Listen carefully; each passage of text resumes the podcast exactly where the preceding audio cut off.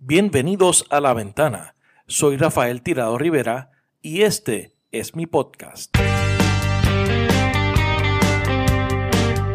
Bienvenidos al episodio número 31 de La Ventana. Gracias a todos siempre por la sintonía. Esta semana abrimos una ventana al mundo junto al profesor José Rivera, con quien dialogaremos sobre política internacional. Hablaremos un poco sobre los eventos más recientes en la política africana. Hablamos también sobre el proceso del Brexit, sobre las elecciones en España y el proceso de derechización de la política europea. Obviamente también hablaremos también un poco de Venezuela y sobre otros temas de interés en el campo de la política internacional. José es un amigo de hace mucho tiempo. Eh, estudió política en la Universidad de Puerto Rico y luego en la Universidad de Essex en Inglaterra.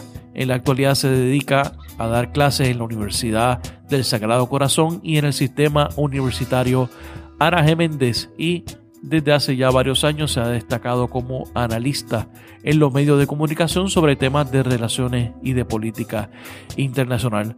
La próxima semana tendremos de invitado al editor del periódico La Perla, Omar Alfonso, con quien hablaremos sobre todo lo relacionado a la crisis de la quema de carbón en Guayama y de la planta AES.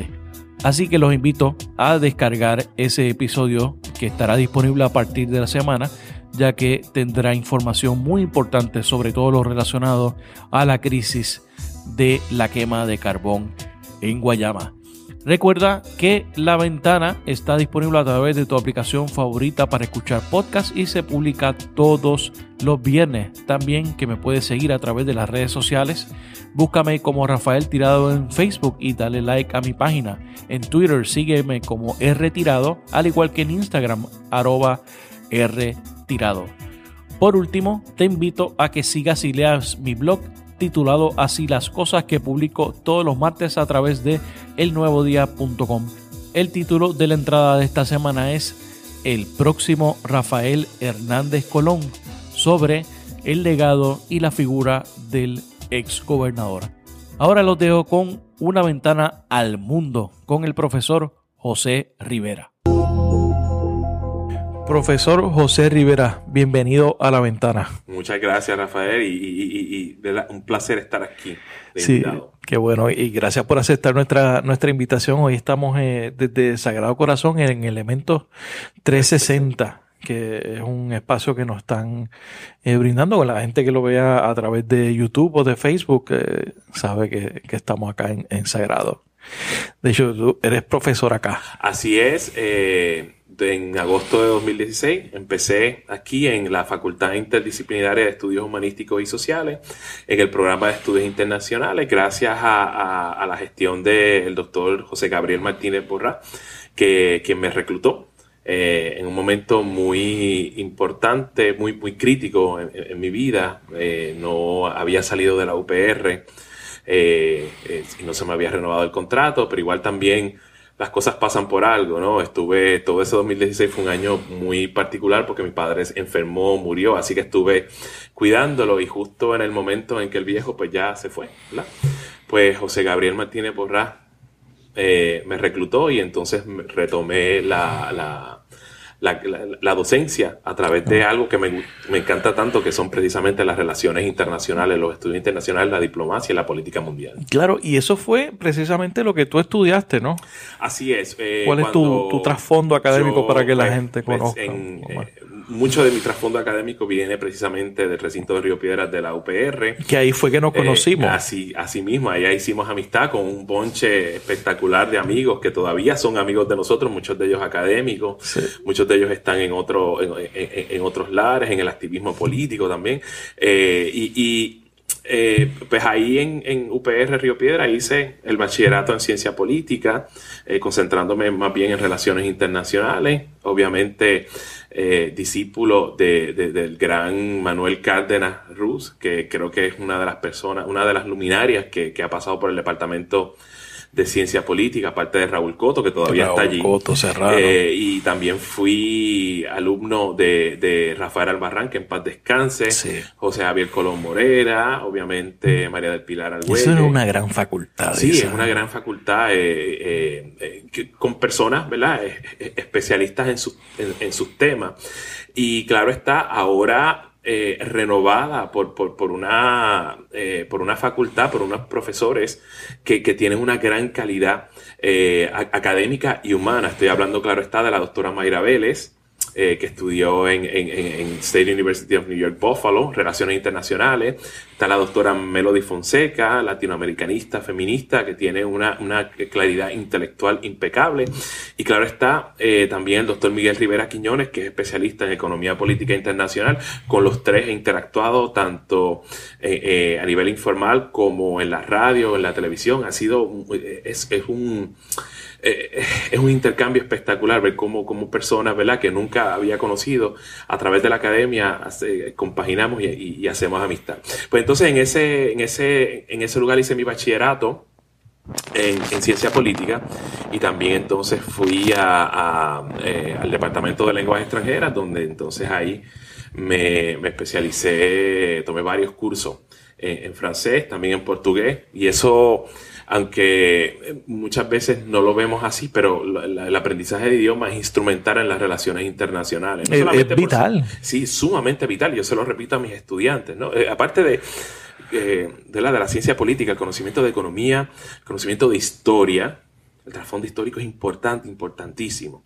Eh, y, el conocimiento de lenguas extranjeras es vital. Y no es solamente español eh, e inglés, es francés, es portugués, pero es también lenguas que, podrían ser eh, de importancia estratégica, como por ejemplo árabe, como por ejemplo mandarín. E, e, entre otras, siempre va a depender ¿verdad? Del, interés, del área de interés del estudiante.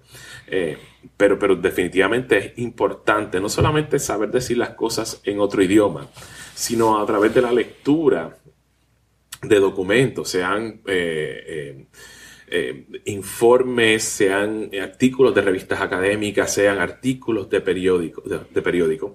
Es, es, es también el acceso a la cosmovisión no es meramente decir literalmente algo, sino las maneras de pensar. Por eso es que el aprendizaje de idioma es extremadamente importante. Y también la importancia del contexto en que muchas veces se escriben las cosas o las fuentes que son tan importantes, fuentes primarias que son mucho importantes. Absolutamente, absolutamente. Y entonces, eh, luego... Eh, luego pasé para, para, para, Gran Bretaña, donde entonces hice mis estudios doctorales. Eh, me especialicé en, en política europea eh, y de ahí entonces, cuando regreso a, principios ¿verdad? De, 2003, bueno, a mediados de 2003, eh, la, práctica docente comienza en la Universidad Interamericana, en la Escuela de Psicología, como en calidad de metodólogo. Eh, y luego entonces, poco a poco, voy evolucionando. Luego de la Interamericana paso a UPR Calle, ya entonces en, en, el programa de estudios de honor, y ahí entonces en 2008 la doctora Luz del Alba Acevedo, a instancias del doctor Héctor Martínez, eh, me reclutan al programa de ciencia política y entonces ahí es que empiezo eh, en, esa área. Entonces, cinco años después estoy eh, ya en la UPR, recibo, esto es 2013, recibo una llamada y aquí es donde empieza la trayectoria de los medios.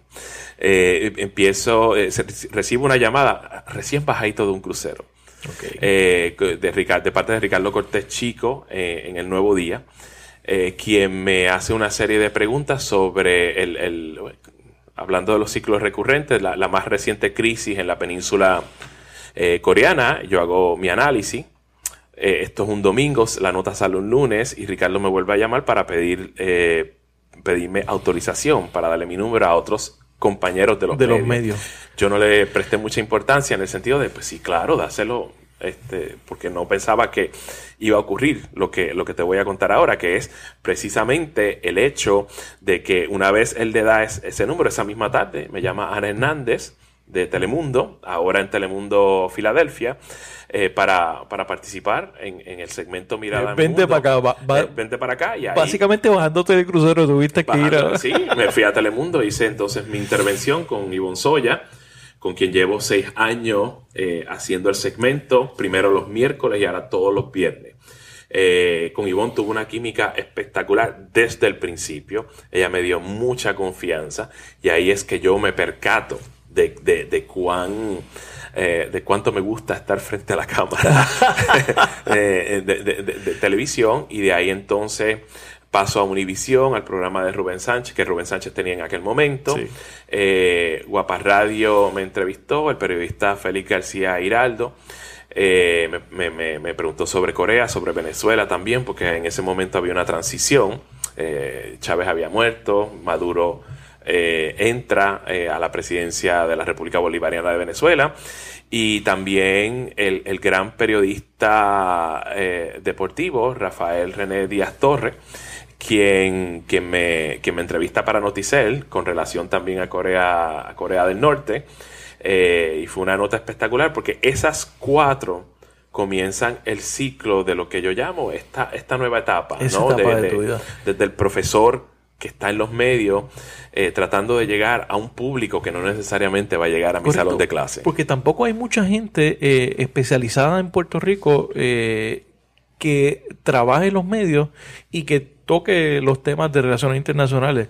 Exacto. Y, también, y es algo que usualmente no se discute en el día a día. No, absolutamente no. Y, y, y contrario a este podcast donde vamos a poder conversar tranquilamente, lentamente y poder abundar mucho eh, el, los límites, el límite de tiempo entre el mundo. Tienes 30 segundos, tienes un minuto y medio. Tengo tres minutos para hablar sobre temas complejos, para usar un lenguaje sencillo, no técnico, ¿verdad? Porque lo que se trata es de llegar a un público bastante más amplio. Eh, o, por ejemplo, en WIPR me dan de 5 a 6 minutos, que me da mucho más tiempo. O en el programa que estoy haciendo en WIPR, entérate, eh, ya tengo más 9, 10 minutos. Eh, y, claro, eh, también eso, ese límite de tiempo, o en el caso de, la columna, ¿verdad? El límite de palabras, 700 palabras, buscar eh, cómo, cómo entonces transmitir una idea o varias ideas a un público que nuevamente no es especializado, pero que definitivamente está interesado en la política mundial. Y son temas muchas veces que son complejos y que a veces se interrelacionan, ¿no? sí, absolutamente. Eh, que una cosa tiene eh, eh, tangencia sobre otra al otro lado del mundo. Claro. Y entonces por eso hoy quiero sentarme, sabes, mi podcast se llama La Ventana. Sí. Hoy quiero abrir una ventana al mundo y dialogar y, me gustaría comenzar este por un continente que usualmente de, para nosotros usualmente no se habla de él en Puerto Rico y es África. Eh, últimamente eh, hubo tres cambios súbitos eh, en tres países, en Mali, en Sudán y también en Argelia. ¿Qué, es lo que está pasando en el continente? ¿Esto tiene relación directa con, la primavera árabe que vimos hace varios años? Que... Sí y no, me explico. Evidentemente, el, la primavera árabe como, como, fenómeno sociopolítico, como fenómeno que, que, sacudió los cimientos institucionales de, los países árabes eh, y, cuestionó la, larga vida de, los autoritarismos, sean monarquías absolutistas o sean eh, gobiernos seculares con, con, eh, gobiernos autoritarios que heredan esa posición a, sus hijos, ¿verdad? Pero el, vínculo filial está ahí. Es, eso inició un proceso que, luego entonces crea una serie de eventos sacudidas que luego terminan en el peor de los casos mal como Egipto, porque entonces Egipto regresa al autoritarismo, ¿verdad? A la vieja certeza. Hemos cambiado a Mubarak por un general por eh, Sisi, eh, Exacto, eh, que fue, que, es un evento triste, en el sentido de que articulando la fuerza de, del, cuerpo político, el pueblo, el demos, quedándose turnándose y creando redes de solidaridad en la Plaza Tahrir, eh, logran tumbar un gobierno que estuvo por, por, tres décadas y obviamente 40 años de autoritarismo, eh, luego de entonces del nazarismo, Anwar el Sadat y luego entonces Osni Mubarak, y tratan de, de, reconstruir el espacio democrático plural desde cero, que no existe.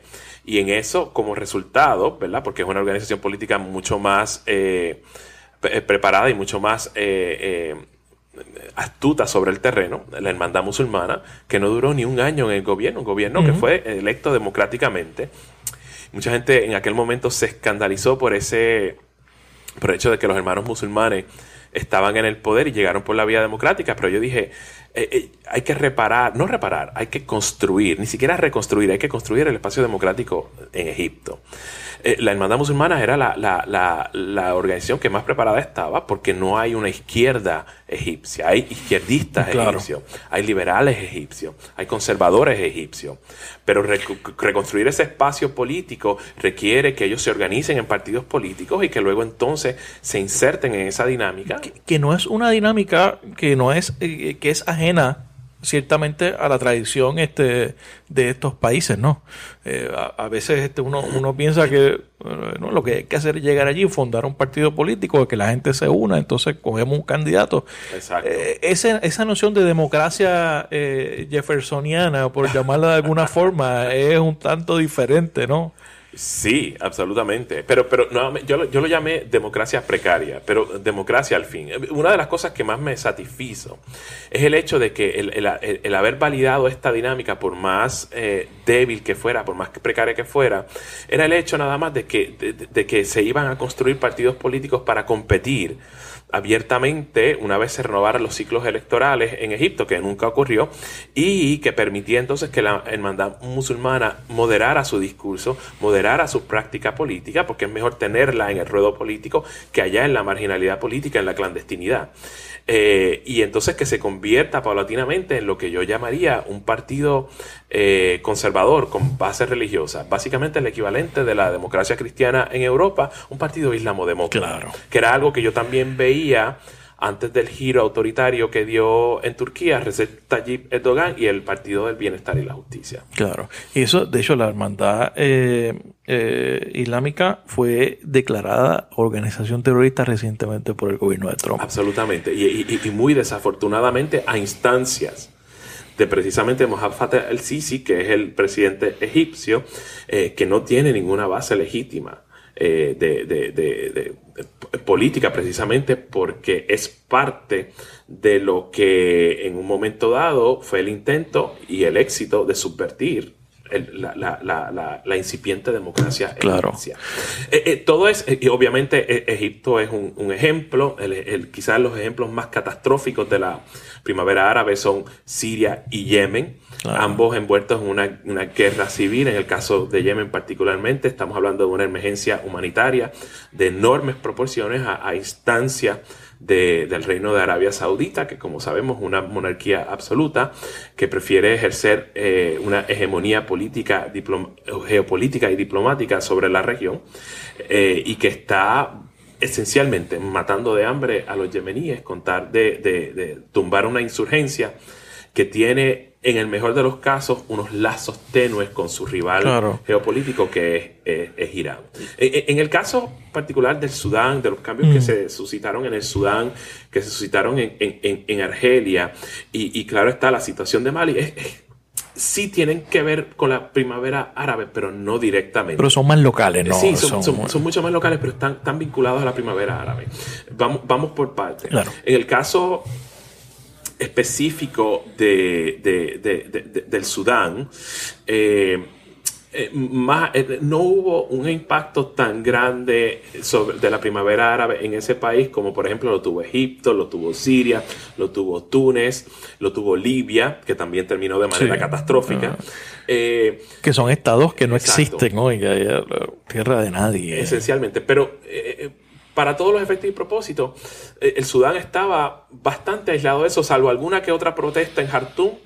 Eh, no, no, no, no hubo un, un, impacto sustancial de la primavera árabe, pero era precisamente porque los problemas de Sudán ya estaban presentes, eran muy, estaban muy, estaban muy presentes, eh, y claro está eh, el, su, récord pésimo de derechos humanos, pero también los problemas en el sur de, lo, que hoy día es la República del Sur de Sudán.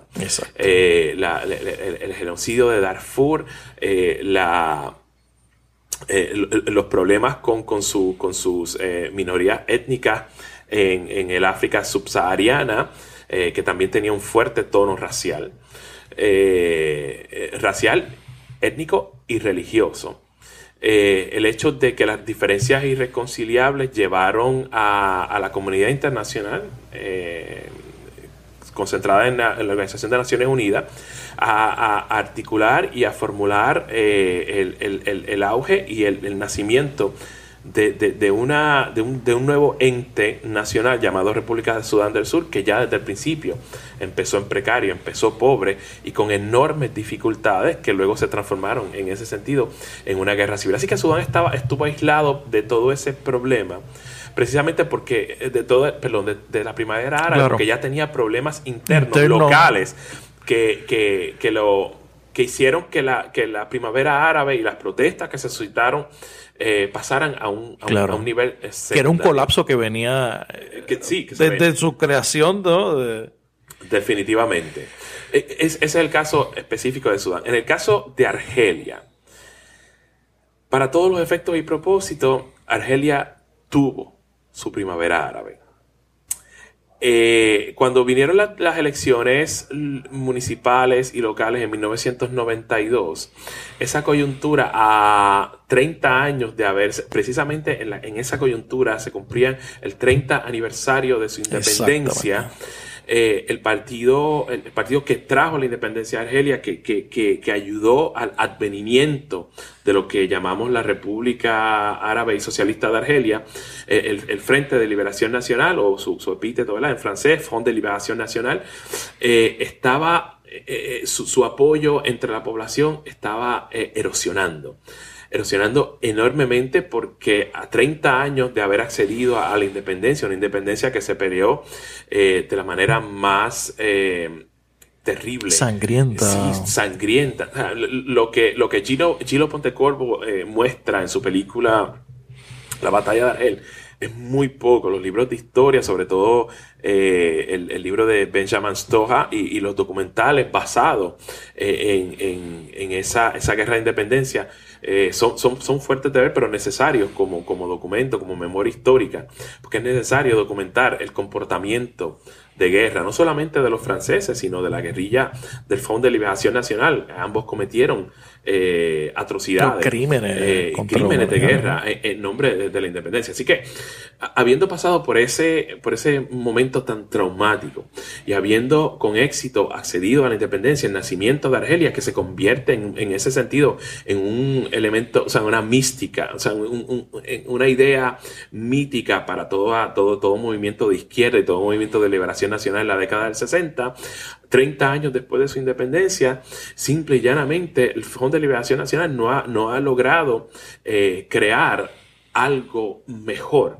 O, no logra eh, mejorar la vida de los argelinos y argelinas comunes y corrientes, que luego entonces vierten su mirada y su preferencia hacia un movimiento islamista, que se llama Frente Islámico de Salvación, que, que, que, que probablemente, no, que probablemente no, que definitivamente estaba a punto de tomar el poder en las elecciones, de, salir eh, victorioso en las elecciones locales y el Frente de Liberación Nacional, el gobierno del, FLN, simple y llanamente canceló las elecciones, creando con ello un vacío de poder que entonces terminó en, el FIS y el Grupo Islámico Armado, que es su ala militar, eh, retrayéndose a la a la, marginalidad política y entonces articulando una insurgencia que fue terrible. Los años entre, o sea, los tres años entre 1992 y 1995, cuando lograron con la asistencia de los franceses y americanos, eh, neutralizar la, insurgencia, eh, fueron terribles, terribles para los argelinos, porque tanto el, GIA, el Grupo Islámico Armado, como el ejército y las fuerzas de seguridad argelina iban a los pillorrios argelinos eh, a, buscar insurgentes, eh, no los encontraban, entonces eh, mataban, arrestaban arbitrariamente y entonces cuando el GIA venía a esos mismos pillorrios, hacía lo mismo y acusaba a los habitantes de esos pillorrios de colaborar. Fueron años terribles también para los extranjeros. Si no eras argelino, eh, básicamente eso equivalía a una sentencia de muerte. Muchos europeos que, vivían de manera permanente o semipermanente en, en, las ciudades de Argel y Orán, que son las principales, terminaron precisamente ejecutados eh, por, parte de, insurgentes y, muchas, y se presume también que las fuerzas de seguridad hicieron también sus pininos precisamente por el, por, para tratar de, crear una imagen terrible del GIA. Eh, así que ese, ese momento de, sacudida, Argelia lo tuvo en, un momento mucho más temprano. Así que en ese, ese, ese, suceso lo eh, eh, inmunizó a Argelia. De, los eventos que, se dieron en, ambos costados del país, tanto en Túnez como, como, en Libia. Correcto. Pero eso no quería decir que había, un, que, había un deseo de cambio, que sí lo hubo. El hecho nada más de que eh, Abdelaziz Bouteflika, que es el presidente que, que acaba de salir, estaba ya eh, delicado de salud, se presumía que había tenido un derrame cerebral, pero obviamente el aparato de seguridad argelino... Esta persona no está viva hace como seis meses, hace, sí, yo no sé desde cuándo, no, digo, está vivo, pero no, no está funcional. exacto, o sea, la trombosis que tuvo fue eh, fulminante y, y, yo creo que el hombre, o sea, no, no funciona, punto, no habla, no, no, no, no da instrucciones. Y son sus cercanos y los generales los que imparten instrucciones. O sea, el Estado argelino eh, virtualmente está dirigido por una persona que, esencialmente sí, está muerto en vida. Exacto. Está muerto en vida. Y entonces eso nos lleva a Mali, que, es el último cambio más reciente en África. En Mali había una necesidad enorme eh, de cambio, no solamente por el hecho de que el Estado, que es algo que, es muy común en África occidental, ¿verdad? Lo que llamamos West África. O sea, el Estado central simple y llanamente se queda eh, eh, en la capital y no, no atiende el resto del país. es, un problema muy similar, no, no me gusta hacer la comparación, pero bastante similar a Nigeria. Nigeria obviamente es un país mucho más desarrollado, pero es un país que se, que se guía desde el centro, literalmente desde el centro, porque Abuya está en el centro de Nigeria. Pero eh, todos los beneficios, todas la, eh, los beneplácitos se dan siempre en la capital y no necesariamente... La acumulación de riqueza, ¿no? Sí, la acumulación de riqueza y no necesariamente eso se redistribuye al resto del país. Con lo cual entonces el norte de Nigeria, extremadamente empobrecido, eh, cae entonces víctima de, la militancia de Boko Haram. Pues lo mismo ocurre entonces en, Mali, ¿no? Ese, ese, abandono de parte del gobierno central en Mali eh, crea un... un resentimiento en, provincia, particularmente la minoría étnica tuareg, que, que, que ya desde hace mucho tiempo está en alzada en contra del Estado eh, maliano, pero que entonces recibe eh, asistencia de, organizaciones como Al Qaeda y en menor medida Estado Islámico. Al Qaeda es quien realmente tiene un, eh, una base. Tiene un foothold allí. O sea, tiene un foothold en, ese, en, esa, en esa región que luego entonces que constituye un, elemento de preocupación, no solamente por parte del Estado eh, maliano, eh, porque precisamente por, los ataques que se dan en, los distintas, en, las villas apartadas de la capital, por los actos insurgentes en la capital, sino también porque desde el desierto de Malí eh, se articulan ataques, tanto en Libia como en Argelia, como en Marruecos. Eh, y es un lugar. Una base de operaciones. Aislado, constituye una base de operaciones desde Mali para, para, para, articular una insurgencia enorme. Eh, eh, que, y constituye la base de operaciones de lo que nosotros llamamos este, Al Qaeda en el Magreb. En el Magreb. Claro. En el Magreb. Entonces este cambio viene como respuesta, ¿verdad? Quizás a una solución mucho más integral en el sentido de vamos a tratar de ver si podemos redistribuir un poco en, en, en, en, provincia, tratar entonces de integrar esta gente a la dinámica sociopolítica, socioeconómica eh, de, de, de, Mali, que es un estado que siempre ha estado en precario. Muchos de los estados, de los, de los nuevos estados eh, africanos que surgieron en la década del 60, eh, empezaron pobres y se han quedado pobres, han tenido problemas serios de desarrollo.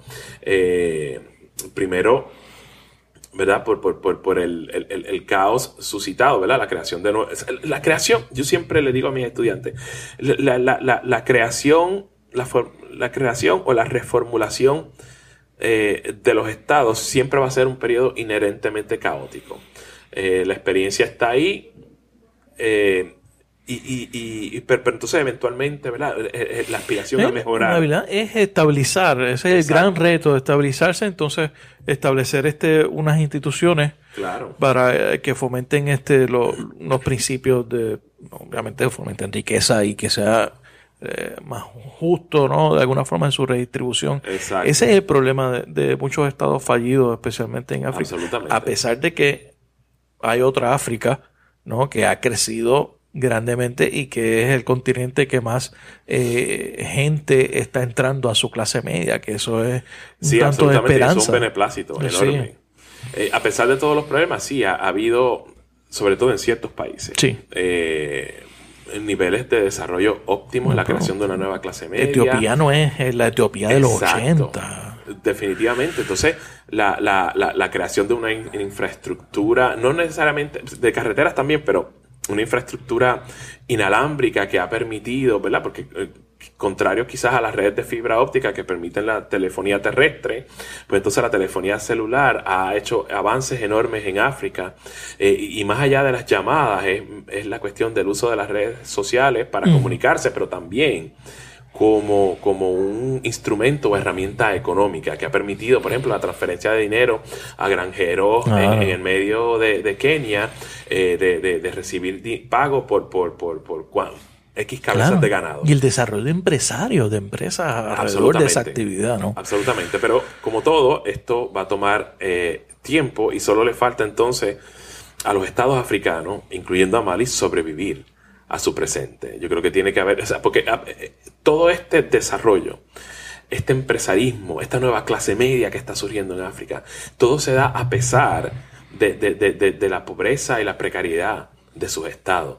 Pero eventualmente eso lo, eh, va a necesitar que esos estados se estabilicen y estabilicen la dinámica política, estabilicen el ejercicio del poder y que permitan eh, eh, en ese sentido, ¿verdad? La renovación del mandato electoral cada X tiempo para poder entonces fortalecer no solamente la cultura política, sino la institucionalidad de esos países. Pero eso va, eso va a tomar mucho tiempo, pero es necesario porque es desde el Estado que se articula toda esa, Correcto. Toda mejoría. Todo esta, a pesar de todo eso, eh, de ese progreso que ha habido, ¿no? La volatilidad, no solamente en estos países. Y, y, y, traje Mali, traje Sudán, traje Argelia, porque todo esto fue en menos de un mes. En un periodo de 30 días, unos cambios traumáticos eh, en muchas ocasiones. Absolutamente, que esperemos que sean para bien. Claro. Eh, porque nadie quiere ver, ya mirando el ejemplo, o sea, las tensiones que están incipientes en Egipto eh, y observando el caos de Libia, donde hay dos gobiernos paralelos y entonces los insurgentes islamistas campeando por su respeto, incluyendo Estado Islámico. Lo menos que uno quiere ver, ¿verdad? en términos reales, es una Argelia inestable. Claro. En, la otra orilla del Mediterráneo, donde sabemos que del otro lado está Europa. Y hacia allá nos dirige la conversación. A eso, eh, a esa inestabilidad le añadimos 20 eh, años de guerra en Afganistán. Sí. Eh, en Irak.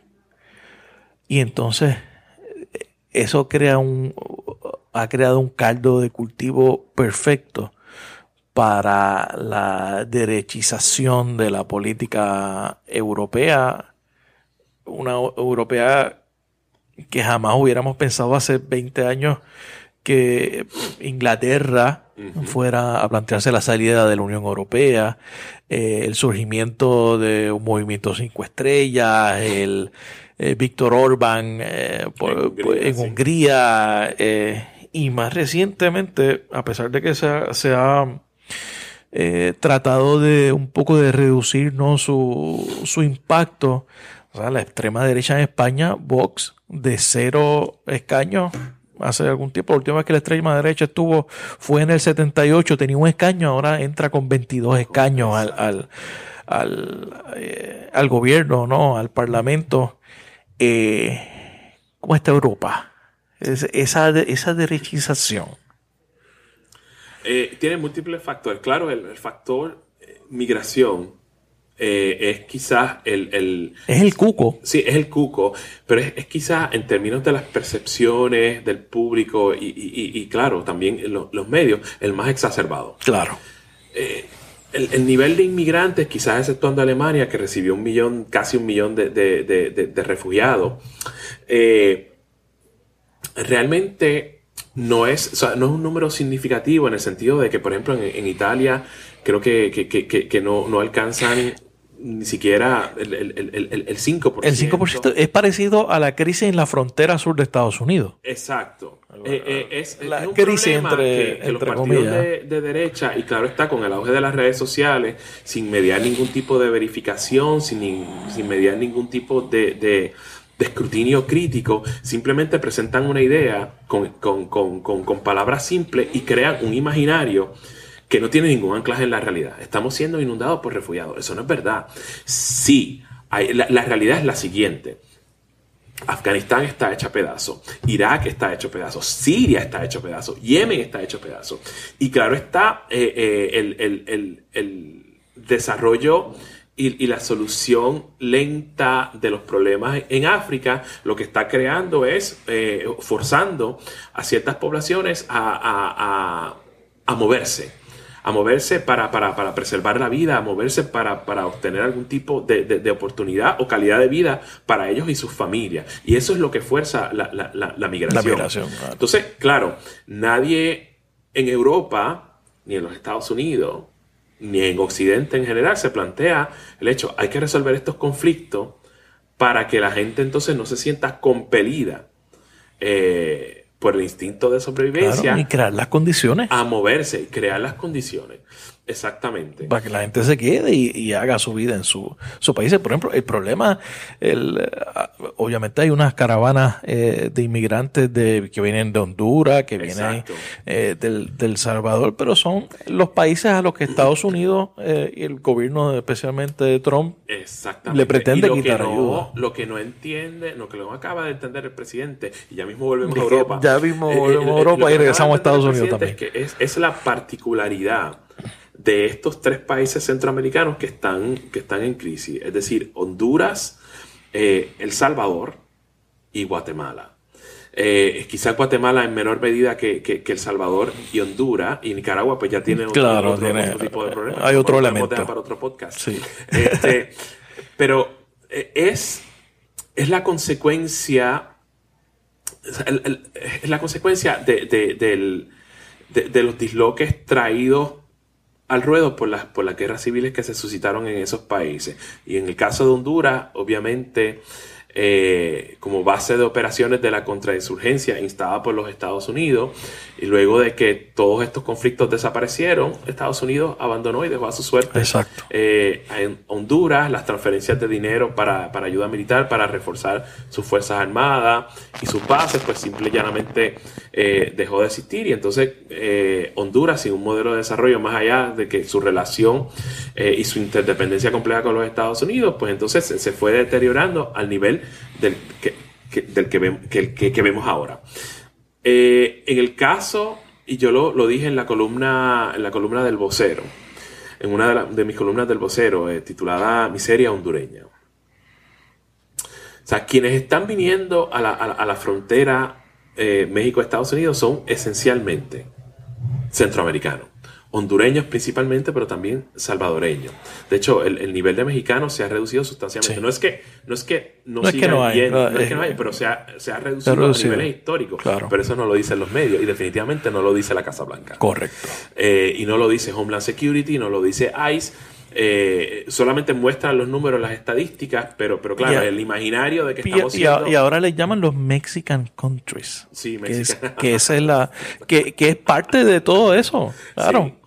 Claro, eh, eh, nadie, más allá de, los críticos tradicionales de, outlets como Fox News o Infowars o Breitbart o cualquier otro eh, portestandarte de la ultraderecha estadounidense que dice lo que le da la gana en los medios sociales y la gente le cree, nadie le cuestiona eso. Mexican countries, no, mano. No son provincias de México, son tres países soberanos que están pasando por un periodo eh, sumamente crítico en, su historia política, su institucionalidad está siendo cuestionada, el aparato de, seguridad es inefectivo en contra de, elementos, ¿verdad? Esa subcultura del crimen, en el caso particular de, El Salvador y Honduras, la ganga Mara Salvatrucha, Barrio 18, eh, que, que efectivamente dominan sobre ciertos lugares del espacio, eh, del terreno, del espacio social eh, hondureño y, salvadoreño. Y no hay salida. y, no,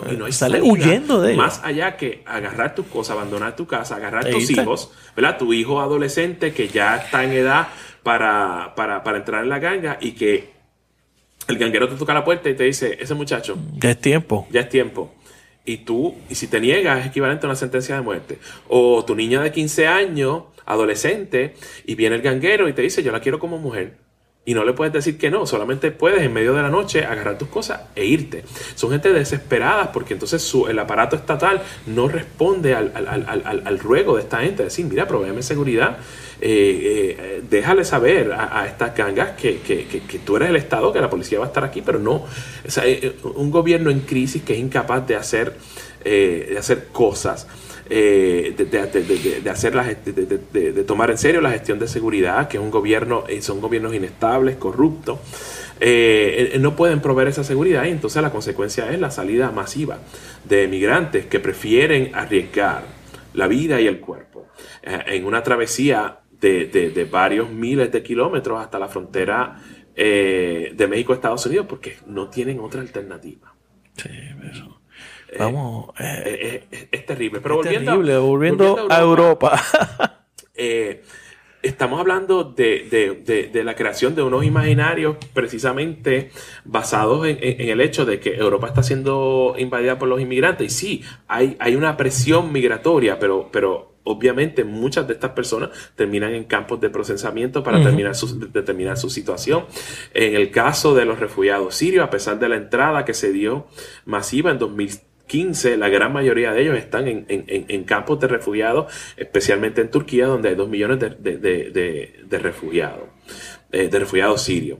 Eh, lo cierto del asunto, y esto es lo que no dicen los medios, lo que no dicen las derechas, es que muchos de los migrantes que han llegado a Europa se han integrado a la vida social y cultural de los países que los reciben. Eh, siempre se resalta el, muchacho afgano que, atacó con hacha a unos cuantos transeúntes en, el tren, o el, atentado del mercado navideño. Todas esas cosas son desafortunadas, pero son perpetradas porque, por, individuos eh, mal ajustados, eh, probablemente con, problemas eh, de, mentales que no se ajustan a la vida eh, social y cultural de Alemania y que entonces prefieren salir de esta vida a través de un acto dramático como este, eh, como un atentado. Pero son dos personas. Claro. Dos personas solamente. Para juzgar una. para juzgar un. Comunidad. qué sé yo, 999.998 millones sí, de, de, refugiados que están tomando clases de alemán, que, han recibido las equivalencias de sus grados académicos eh, en, Alemania y que, y que se han integrado a la vida laboral. Que yo creo que ese es el, motivo principal de Angela Merkel de recibir esos refugiados. Claro, porque sí, hay algo de altruismo, pero no necesariamente. Seguro, necesita eh, mano de obra. Exacto, necesita mano de obra. eso es un problema. Y, los sirios, a pesar. y Estados Unidos va por ese camino. Claro, eh, pero entonces no lo, no lo, no lo, no lo quiere admitir. No lo quiere admitir. Necesita mano de obra en la industria de servicio, en la industria de la alta tecnología. Necesita innovar y para eso necesita inmigrantes. Claro. pero entonces no, no lo admiten porque es políticamente políticamente es una bomba de tiempo. Eh, pero sí, han habido problemas de ajuste, han habido incomodidades, hay, hay diferencias culturales, pero mucho de esto lo exacerban las derechas en Europa. En algunos, en algunos casos, la, ralentización económica, el hecho de que el desempleo se ha mantenido obstinadamente en algunos países como Italia, como Francia, eh, eh, en el 10% o en la raya eh, del 10%, crea desarraigo, resentimiento, que entonces terminan tomando movimientos como Rassemblement Nacional, eh, eh, antes Frente Nacional en Francia, o en el caso de, de, Italia, la Lega, ¿verdad? La Lega Lombarda, o incluso el movimiento 5 Stelle, ¿verdad? 5 estrellas, que es... Que, o sea, la, izquierda a la izquierda. Exacto. o movimientos como, como como los de Víctor Orban o los eh, como el, partido político está en el poder, que no me acuerdo ahora el, nombre, en Polonia. Y claro está, las, em, eh, las nociones y las motivaciones que llevaron entonces a que la demagogia predominara el espacio mediático británico y produjera quizá un el resultado políticamente más catastrófico que te puedas imaginar con, el referéndum eh, que, facilitó el Brexit. Desde la victoria de, Trump. Exactamente. Eso, eh, ¿qué está pasando en el Brexit? ¿Qué, está pasando en Inglaterra? ¿En dónde están las conversaciones? Creo que había... Eh, una eh, había un ambiente de especie de gran acuerdo entre el laborismo y los Tories. Ok. Eh, la respuesta corta a esa pregunta es ¿dónde está, dónde queda el Brexit? Eh, en el limbo. Okay. En este momento, tanto la primera ministra Theresa May y el líder, el líder de la oposición, Jeremy Corbyn, el líder, ¿verdad? el líder del Partido Laborista, están tratando de, de montar algún tipo de, de acuerdo que permita eh, que Gran Bretaña tenga, o sea, pueda salirse de, la Unión Europea, eh, montado sobre un acuerdo negociado con Bruselas. Eh, y en el caso particular de la colaboración de, los, de, los laboristas británicos, facilitar ese acuerdo pero llevarlo a consideración del público a través de un segundo de un segundo referéndum que yo creo que, es lo que yo creo que es la, ficha de exactamente. no porque desde la, la, obstinación de los conservadores británicos es no Brexit es Brexit ya hubo un voto y nos vamos, y, nos vamos. pero entonces claro Theresa May tuvo tres oportunidades se le dieron tres oportunidades para votar por el mismo acuerdo. En, en el pleno del parlamento y, se le negó, porque entonces no podemos entonces intentar un segundo referéndum a sabiendas de que Gran Bretaña literalmente se juega la vida, su vida económica, su crecimiento económico con, esta salida. Eh, este es el problema. Más allá de, la demagogia y, y los reclamos del campo del Brexit que no tenían ningún anclaje en la realidad más allá de, de, los argumentos eh, cuestionables que terminaron siendo falsos. Lo que Gran Bretaña está tratando de hacer, y no es fácil, es precisamente lo que yo he repetido a través de los últimos dos años. Gran Bretaña está intentando cercenar, extirpar sus nexos de interdependencia compleja con, Europa. Dos quintas partes de sus exportaciones van al continente, es decir, un 40%. Una locura. Eh, y, nadie le puede explicar al sector comercial que depende a través de las exportaciones y las importaciones eh, de, productos desde y hacia Europa. Eh, nadie le ha podido explicar a la banca que, es bollante, bueno, ya no tanto, pero eh, que era bollante en Londres, precisamente en virtud de su membresía en la Unión Europea y el pasaporte que le permitía al capital financiero llegar a Londres y de ahí entonces brincar al continente a hacer sus transacciones, como dentro del nuevo régimen de, la Gran Bretaña post-Brexit, eso va a continuar.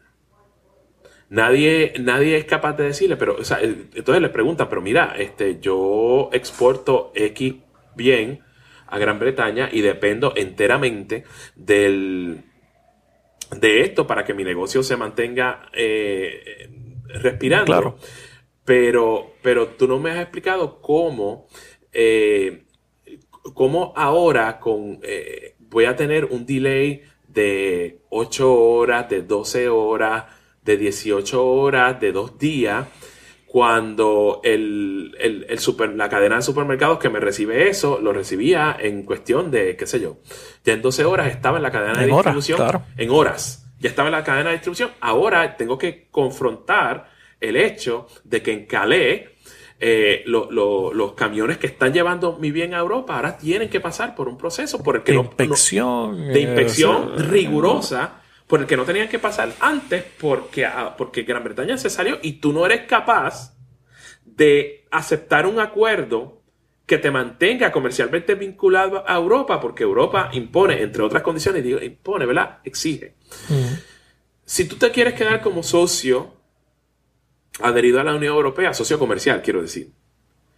Tienes que respetar, como hace Noruega, como hace Suiza, como hace Islandia, eh, eh, los principios sobre los cuales se monta el andamiaje de lo que es la Unión Europea. Y uno de esos es la libertad de movimiento. Claro. ¿Está bien? Porque los ciudadanos franceses eh, entran, ciudadanos franceses, daneses, alemanes, entran libremente a Suiza, de la misma manera los suizos entran libremente a Europa.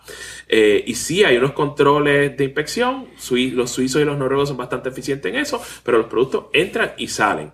Entonces, tú me estás diciendo a mí que lo que, o sea, quieres quedarte con todos los beneficios del intercambio comercial, pero me estás diciendo a mí que tú vas a restringir la entrada a mis ciudadanos y definitivamente no les vas a permitir o les vas a imponer un proceso sumamente rígido y riguroso para poder quedarse a vivir y trabajar en Gran Bretaña cuando eso no estaba antes. Pues mira, no, sabes que eso es inaceptable. Y, eso no lo acaban de entender. Y, y estoy hablando de generalidades. Todavía no hemos hablado de, la posibilidad de crear, de, la creación de controles fronterizos. de la frontera. en el único lugar donde Gran Bretaña comparte frontera con la Unión Europea, que es Irlanda, del, Irlanda norte. del Norte. Ahí está. Estamos hablando de... Totalmente irreconciliable. No, exacto, totalmente irreconciliable. Entonces, la cuestión del backstop. El backstop es, es un instrumento que tiene la, Unión Europea para, para objetar eh, el, la, reimposición de controles fronterizos o impedir el, libre movimiento de personas en esa frontera, precisamente, no, se le permite a Gran Bretaña que decida arbitrariamente cuándo es que eh, el, libre movimiento de personas cese en esa, en esa frontera. A lo que a lo que los conservadores dicen, esto es inaceptable porque nos mantiene anclado, a Europa. Y es verdad, pero nuevamente es, el hecho de que no están sopesando bien los pros y los contras de, de, soltar algo que en los últimos 45 años les ha traído un beneplácito enorme. El desarrollo de las ciudades del norte, Manchester, Sheffield, Liverpool, se ha, se ha dado gracias a la inversión de fondos de renovación urbana que vienen de la Unión Europea. La, la, la, la posición superior de las universidades británicas se ha dado en virtud de la colaboración científica que se ha dado. Y el hecho de que tenemos una clase media mucho más sofisticada se ha dado porque mucha de la, de la generación X fueron los primeros que se beneficiaron de este intercambio.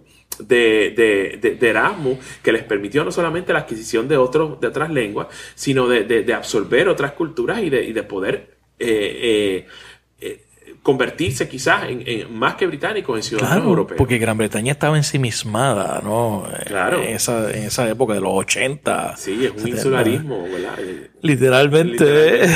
Y entonces es, como que un neo-insularismo, un neo-aislacionismo, en donde las generaciones más viejas, particularmente los baby boomers y parte de la generación X, le está negando a los millennials la, oportunidad de derivar eh, beneficio de esta, de, esta, de, esta, de esta relación. ¿Cuál es tu pronóstico sobre el Brexit?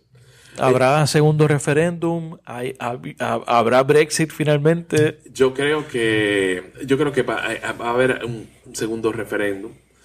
Eh, no veo una, una, salida más allá de eso. La presión dentro del Partido Conservador, pero sobre todo del Partido Laborista y de unos segmentos del electorado es, es enorme. Así que probablemente la ficha de tranque, eh, Theresa May va a terminar cediendo y se va a convocar un segundo referéndum eh, del cual no estoy seguro y no sabemos.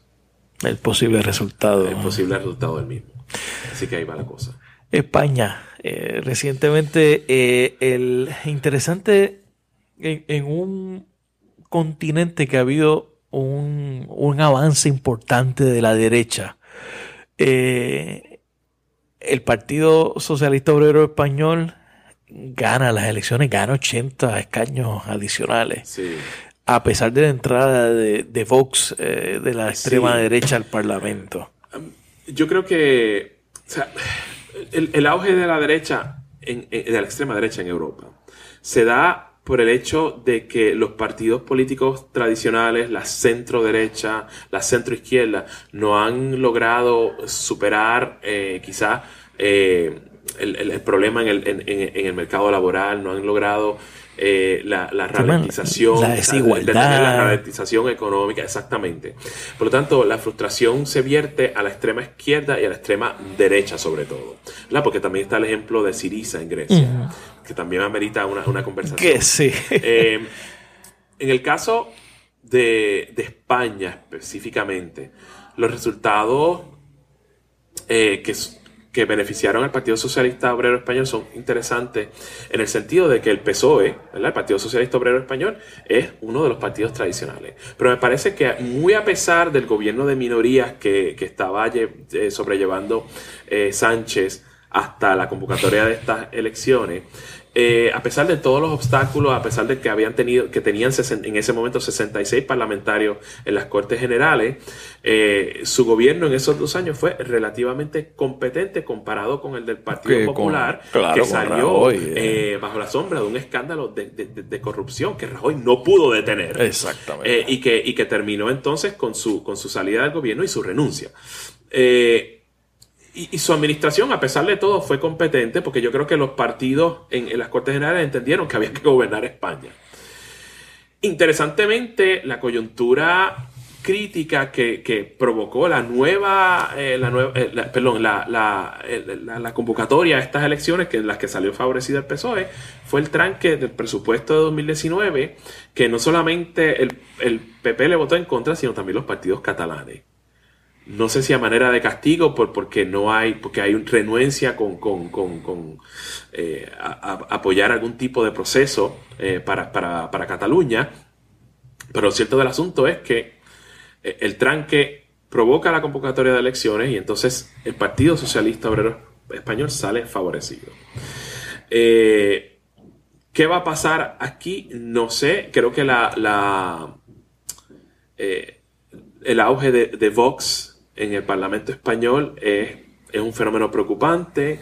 No creo que, no, que si, si la gestión de Sánchez en este nuevo Parlamento resulta positiva, y eso pues, eh, it's, a toss-up, claro. Eh, eh, podría entonces mermar el apoyo de, de, Vox y, y, aquellos electores frustrados de la izquierda que, fueron a Vox para expresar precisamente esa frustración, podrían entonces regresar o al PP o al, Partido Socialista Obrero Español.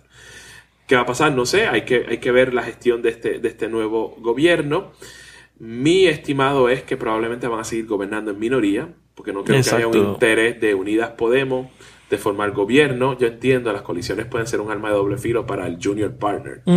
Eh, pregúntele al Partido Comunista Francés durante los gobiernos de coalición de izquierda plural con los socialistas y los verdes. Eh, y la merma en el apoyo electoral. y lo vieron ahora. Eh, exacto. Eh, Unidas Podemos tuvo un, colapso. Exacto. Así que probablemente en, algunos issues, en algunos aspectos, terminarán apoyando al gobierno con sus votos.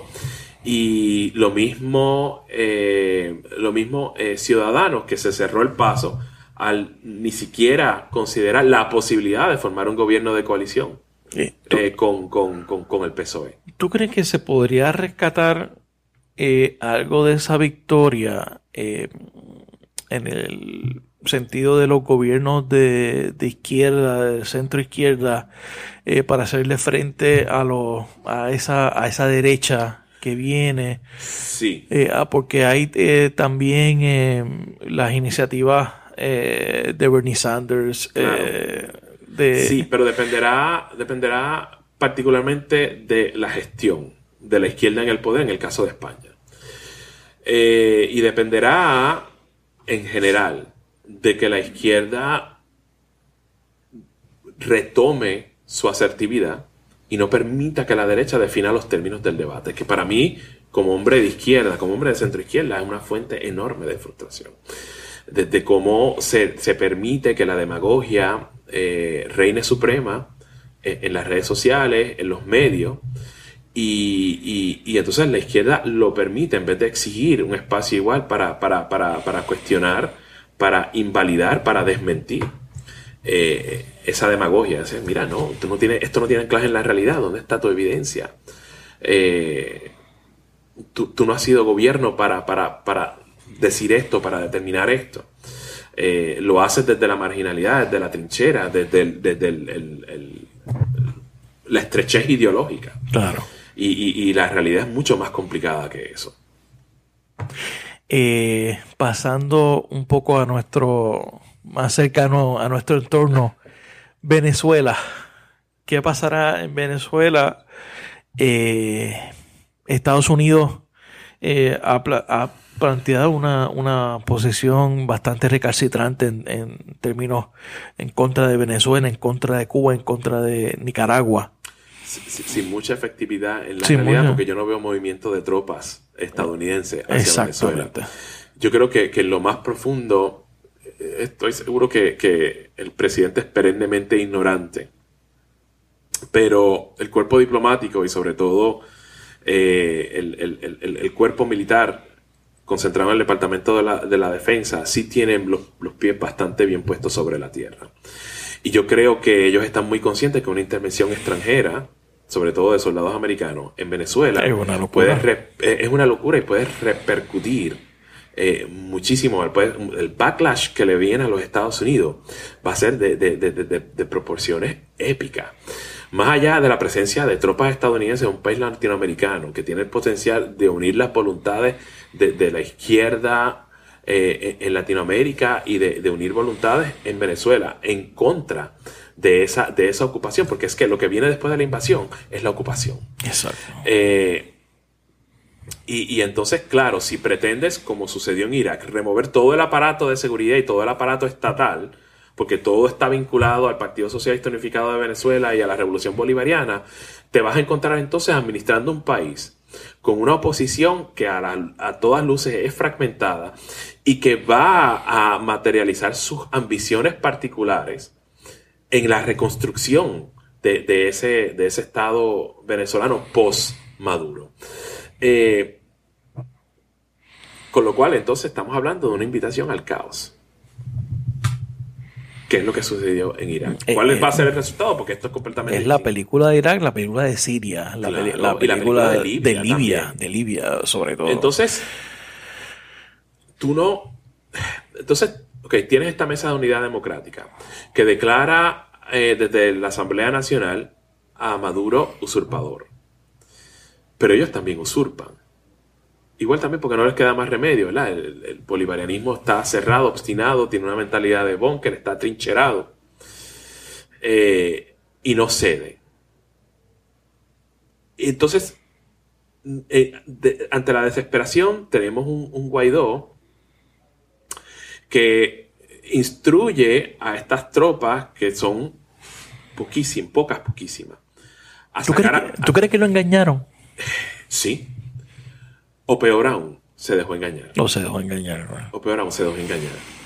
Lo que yo dije en, el, artículo más reciente, ¿verdad? En la columna más, reciente que escribí en el periódico El Vocero sobre el epílogo de, este, de esta intentona de golpe de Estado, es que Guaidó no evaluó las condiciones objetivas sobre el terreno. O sea, lo primero que tenía que preguntar, ¿todos los militares están con nosotros? En este momento firmaron un documento que evidencia que están con nosotros. Yo necesito verificar la movilización de tropas, no solamente en la Carlota, sino en las otras bases militares. Claro. Y yo necesito hablar con Vladimir Padrino y, la cabeza del, del SEBIN para constatar, o sea, párense al lado mío y quiero constatar que ellos están conmigo. Claro. Y eso no ocurrió. Estamos hablando de pensamiento mágico, de, de buenos deseos, wishful thinking, Que, y, la grandiosidad de un imaginario que, que, nunca... El cuento de que ya había un avión disponible para que Maduro se fuera a Cuba. Toda esa propaganda, toda esa idea, todo ese imaginario estaba ahí. Y entonces Guaidó hizo su movida rodeado de un puñado de soldados. Entonces, claro, el ángulo de la cámara estaba ahí para reflejar como que había algo masivo cuando no lo había, y Leopoldo López. O sea, esa, ese, e, e, ese, acto de transgresión inició una cadena de eventos que terminó en, en, un fracaso estrepitoso. Las únicas personas que salieron a la calle fueron las personas que, que, se convocan, que, se autoconvocan, estaban con ellos, pero no habían soldados. O sea, había muy pocos soldados los que salieron fueron a, combatir y a, y a tratar de detener a aquellos soldados de, mediano y bajo rango que se aliaron con, con Guaidó y Leopoldo López. Entonces, ¿cómo, ¿cuál es el desenlace? Leopoldo López termina haciendo sendas declaraciones desde la seguridad de la Embajada de España, primero de Chile y luego de España, y los soldados, los que pudieron, se refugiaron en la Embajada de Brasil a pedir asilo. Y Guaidó queda vulnerable, expuesto, debilitado políticamente. Y lo único que puede hacer la institucionalidad estadounidense a través de estas tres figuras nefastas, que son Elliot Abrams, John, Bolton, y el secretario de Estado Mike Pompeo, eh, eh, eh, es pepitar siendo, discursos agresivos contra Rusia, contra Cuba y contra Maduro, pero sin ningún tipo de, acción concreta tras el discurso. ¿Tú ves alguna salida inmediata a esta crisis o tú crees que se va a arrastrar por los próximos años? No hay salida. No hay salida. Eh, esto se va a arrastrar por los próximos años. Maduro, eh, eh, en tanto en cuanto la situación no cambie, se va a mantener en, en el poder. Entonces yo creo que hay que, quizás en ese sentido, yo creo que lo único claro aquí es que la, llave la tiene el ejército. Sí, la, tiene el ejército. Yo creo que el ejército entonces, como protagonista, que no debería hacerlo, pero es que, ¿cuál, es la, ¿cuál es la salida? ¿Cuál es la alternativa? Él lo está empujando a esa. Eh, pero entonces, tratar de, disuadir a las partes desde los guardianes de la constitucionalidad, de la institucionalidad, eh, eh, aquellos que proveen la seguridad interna y externa de Venezuela, convocar a ambas partes es decir, al gobierno de Maduro, porque ya ellos han probado su fidelidad a este gobierno, y convocar entonces al liderato de la oposición en la Asamblea Nacional y decir, traten de buscar alguna salida a este tranque y gobiernen Venezuela. Nosotros vamos a, proteger, a protegerla y protegerlos, pero de aquí tiene que salir algo algún tipo de acuerdo para, para, la gobernabilidad, para la gobernanza de Venezuela. Sí, eh, eh, eh, es, lo único. O dentro de las filas del PSV, dejarle saber a Maduro, mira, esto no está funcionando. Hay, que, buscar una manera de, facilitar algún tipo de transición. algún tipo de salida. Tiene que haber una, forma de transición. tiene que haber elecciones. Sí, porque, porque sí, puede ser que las, las sanciones hayan afectado la economía de Venezuela pero también hay un manejo macroeconómico incompetente de parte del Estado. Totalmente. Así que, eh, eh, o sea, como yo lo veo, o sea, eh, la, salida es menos que ideal. Pero fuera de una intervención extranjera con, con las variables incógnitas que, que, eso puede traer, muchas de ellas catastróficas, no veo otra salida más que desde el liderato de las Fuerzas Armadas, instrumentar algún tipo de diálogo y arreglo político que permita la gobernabilidad de Venezuela. Qué locura, pensando uno en las Fuerzas Armadas que sean los que tengan la... Que, no es ideal, a, nosotros lo que se nos enseñó es que eh, en las democracias las Fuerzas Armadas están supeditadas, subordinadas a la autoridad civil. Y esos son los arreglos de las cartas magnas, de las constituciones de, las democracias. Pero en este momento yo no veo una salida, es decir, asumir un rol mucho más proactivo a, favor de, traer, de, calmar las cosas de Venezuela, de proveer seguridad y entonces llegar a algún tipo de entendimiento que facilite esto. Sí. Yo quería hablar de Trump, pero yo creo que hemos hablado bastante de Trump, de su política exterior. Eh, yo creo que hemos, hemos visto cómo es que opera la forma en que lo hace. pero me gustaría hablar de China. Sí. China está en un proceso eh, de creación de, de, lo que le han llamado la The Belt and Road Initiative, eh, que es básicamente su consolidación, Sí. un proceso de consolidación hegemónica que no estamos, del cual estamos ajenos, no, no está, eh, o sea, estamos totalmente ciegos básicamente de ese proceso. ¿Qué es lo que está pasando con Eh, China? China está, eh, bueno, desde mucho antes, está a- a- eh, aprovechando quizás la, la- la retirada paulatina o, o más eh, proactiva de los Estados De Unidos, de, los escenarios, de los escenarios en, en- en- en el noreste, sureste, sur y centro de Asia. Claro que he venido en los Para, últimos para años. tratar, exacto, de Y este proceso es como que la Exacto. cherry en el, en el eh, bizcocho. para tratar de instrumentar una iniciativa eh, económica, de integración económica que permita recrear, quizás en esto hay un poco de fantasía también, Claro. la ruta de la seda. Claro. Eh, eh, y entonces facilitar no solamente la integración económica de, de- de estos países, sino facilitar el comercio entre estos países con, con- con China como el socio, como el socio principal. Eh, ¿qué, resultados puede tener esto? Sobre todo cuando China está, está experimentando quizás una, un periodo de, de ralentización económica, el primero en años. ¿Y cuánto de la, de la guerra comercial con los Estados Unidos está impidiendo que eso se dé? Pues ya es, es- es- es harina de otro costal. Bueno, no necesariamente, pero me parece que son factores que influyen en quizás en, en procurar el Belt and Road Initiative, pero también lo, lo trancan, lo impiden. Claro. Porque va a depender, el Belt and Road Initiative depende de una China bollante, de una China afluente, de una China en crecimiento, en claro crecimiento económico.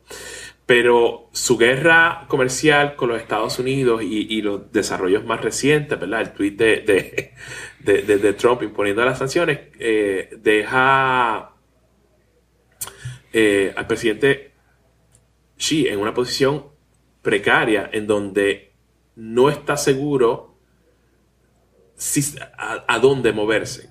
Tengo que resolver esto primero. Sí. Antes de poder entonces Esa es la piedra, la piedra en el zapato ahora mismo, Sí. esa, esa guerra. Sí, sí, porque todo el mundo habla de, de- de- de los posibles eh, problemas que pueda experimentar Estados Unidos en una guerra comercial con China, pero nadie habla de China. China económicamente es más vulnerable, porque depende más de su, de su comercio con Estados Unidos que Estados Unidos de China. Claro. Eh, y yo creo que eso, eso lo sabe Trump. Los productos made in China. Eso, Exacto. básicamente. Exacto. Entonces, eh, es una economía o sea, que manufactura productos listos para la exportación. Digo, al resto del mundo también, pero sobre todo a los Estados Unidos, que es su principal Claro. cliente, eh, su principal socio comercial, a pesar de que geopolíticamente son adversarios. Claro.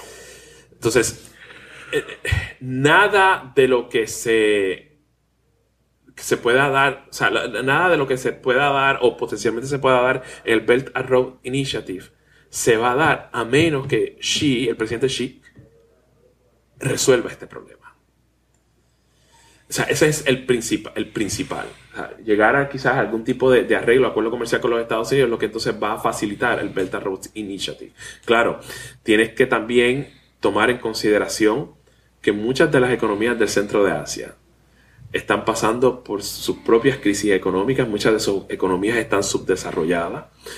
Va a depender también de, de- del aval de lo que a todas luces pueden ser también sus, sus aliados, su- sus, perdón, sus adversarios geopolíticos, es decir, Rusia, Claro. que tiene una relación y un vínculo histórico con esas naciones centroasiáticas, porque en algún momento formaron parte de la Unión Soviética, con India, que es su, también su adversario eh, geopolítico, eh, y claro está, dependerá entonces de cuánto, de cuánto dinero está dispuesto China a invertir, porque ellos son los que van a tener que desembolsar Claro. una cantidad considerable de, de- de- de fondos, de recursos. Que son iniciativas que básica- básicamente eh, China financia, pone la mano de obra, hacen todo. Claro, y son los principales beneficiarios. Exacto. Entonces, si la afluencia va a encontrar escollos en el camino porque mi relación comercial con los Estados Unidos es- está, en- está siendo cuestionada, está en una interrogante y no sabemos con certeza qué es lo que va a pasar en los próximos meses, pues entonces todo eso se detiene. Aparte de eso, también necesita mucha estabilidad política Y las naciones centroasiáticas se distinguen precisamente por, la inestabilidad. Aparte de eso, los problemas internos que tiene China. A la salida de ese Belt and Road Initiative se va a dar por, el, por, por, por la, por la parte occidental de China. Por el Tíbet. Eh, por el Tíbet, pero sobre todo, sobre todo, por su provincia de eh, Xinjiang, que es el, el, el, el, lugar ¿verdad? donde, donde la minoría étnica, los uigur, que han experimentado la mano eh, de hierro de, de, de, Pekín desde tiempo inmemorial, eh, que no les ha permitido desarrollarse cultural y religiosamente, porque los uigur son más, son esencialmente primos de los turcos, son musulmanes, no hablan, bueno, algunos hablan mandarín, pero tienen su propio idioma, eh, su propia identidad y sus propias aspiraciones como pueblo ya sea una autonomía eh, eh, relativa con, respecto al Estado central chino, ¿verdad? con respecto a Pekín, o ya sea eh, la aspiración de algunos, que es precisamente la emancipación, la independencia de, lo que ellos llaman esencialmente Turquestán Oriental. Es complicadísimo. sí, como idea, como concepto, el Belt and Road Initiative es extraordinario. Y aparte de aquellos que, que, que, que, como yo hemos leído la historia o hemos leído ficción basado en la ruta de la seda, pues es extraordinario. Fascinante. Pero igual, Maquiavelo nos enseñó que las cosas son como son, no como quisiéramos que fueran. Entonces hay unas realidades sobre el terreno y dificultades eh, geopolíticas, eh, eh, geográficas, que, que, que, le, que, le, que, impiden que China pueda llevar a cabo y concretar este Belt and Road Initiative que en el mejor de los casos va a tomar décadas. ¿Este era el mundo que nos prometieron con el fin de la historia? Definitivamente no. Definitivamente no. Me parece que es un que, que, que fue un que Fukuyama emitió un juicio muy eh, precipitado. Eh, creo que estaba basado más bien en el colapso de la Unión Soviética. Basado en mucho vino probablemente de celebración. Eh, y en un éxtasis una, y un frenesí que, que, que, luego que pasó, entonces como académico él tuvo que haber observado la realidad y decir, mm, tal vez no. Una de las cosas que nosotros vimos en en, en el principio de ese colapso del bloque socialista europeo y la Unión Soviética, fue el auge de los nacionalismos. Lo vimos con la antigua Yugoslavia, esa fue la primera... Eh, el primer aviso, la guerra de los Balcanes. La primera advertencia. O sea, la, desintegración de la Yugoslavia. Inmediatamente. Y la catástrofe que se formó en los, Balcanes era, eh, eh, fue la primera advertencia, el primer aviso, como dijiste, de que el mundo iba a complicarse una vez la bipolaridad cesara de ser. Y así fue. Y así es. La democracia está en crisis, está siendo cuestionada. Sí, absolutamente. Absolutamente. Eh, el sistema de colegios electorales en los Estados Unidos ha permitido que un hombre que no goza, que no, que no obtuvo la mayoría en el voto popular sea el presidente de los Estados Unidos. Eh, la, demagogia y la manipulación de del discurso en las redes sociales eh, ha permitido que la gente, eh, ha permitido la manipulación de un público que debería saber mejor. La, el, descenso de, la información fidedigna, el deterioro de, la información de los medios y el deterioro de, las culturas políticas basadas en la falta de, educación e información política de los públicos es lo que ha permitido eh, todo esto. Es lo que ha permitido este, este proceso tan penoso de, de, insurgencias de, a nivel político, de discursividades eh, violentas, virulentas, de propaganda y de un público que nuevamente debería saber mejor y que se deja llevar por, por, por, em, por discursividades extremas sin ni siquiera pretender verificar la ausencia de pensamiento crítico entre los, entre los públicos. ¿Y, cuál es el, antídoto a eso? estamos en todos esos productos de, la democratización de la información, ¿no? De que cualquier persona puede publicar lo que sea. La gente tiene, eh, por primera vez en su historia, tiene derecho a decidir qué es lo que va a consumir. Sí. O sea, entonces, ¿cómo, cómo desde una mirada crítica, cómo desde una izquierda racional, por llamarle de alguna forma, se, se puede eh, establecer un, uh, una visión, una, una alternativa a eso? ¿Existe, existe algo? La, la respuesta corta a esa pregunta, que yo creo que es muy importante, es no sé. ¿Por dónde empezar? ¿Por dónde empezar? Eh, entonces, esa es la, primera afirmación. No sé. Entonces, la, segunda es, ¿por dónde empezamos? Eh, porque hay mucho trabajo por hacer. Eh, ¿Cómo informamos a los públicos? ¿Cómo, ¿Cómo instamos a que el consumo de información sea mucho más racional? Eh, ¿qué medidas podemos tomar desde nuestro activismo político para... y una cosa, y, yo creo que sería importante retomar el internacionalismo. Absolutamente. Eh, como, como, con una agenda, con una visión, como propone Varoufakis y Sanders. Eh, claro, pero eso, eso va a tomar mucho tiempo y entonces el, el, el activismo para contrarrestar esto se tiene que dar desde los medios, lo que estamos haciendo ahora, y desde la calle y desde personas que están dispuestas a, a maquiar la Rattle the cage. Varoufakis, por ejemplo. Pero tiene que también instrumentarse a través de, de del, no solamente de lo político, sino también de la política. Exacto. Porque si, si retomar la política. Sí, hay que retomar la política. Porque es muy fácil para la centroizquierda, bueno, para la centroizquierda no, para la izquierda, de la izquierda, eh, refugiarse en las trincheras donde se sienten más seguros y plantear una, crítica. No, hay que ser valiente y, e instrumentar medidas desde la política que permitan entonces no solamente que, personas como Alexandria Ocasio Cortés, por ejemplo, puedan incomodar desde la institucionalidad. Claro. Y, permitir entonces a través de un activismo callejero que, que la posibilidad de que haya más personas como Alexandria no se puede no se puede abandonar la institucionalidad. No ah, ah, no no no eh, eh, bueno. Que retomar esos espacios algunos desde, desde, la posición libertaria anarquista dirían no pero yo no la realidad es que hay, existen instituciones. Y hay que y, desde estas hay que tratar de cambiar las cosas.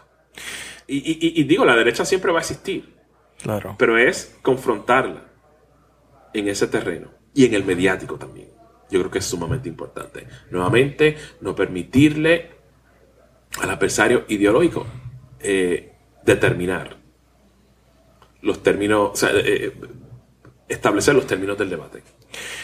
Profesor José Rivera, gracias por estar en la ventana. Claro que sí, claro que sí. El placer es todo mío. Gracias, Rafa. Gracias por escuchar este episodio de La Ventana. Sígueme en las redes sociales, búscame como Rafael Tirado Rivera en Facebook, en Twitter, en Instagram. La Ventana es una producción de Change Lab Media para Rafael Tirado Rivera. Hasta la próxima.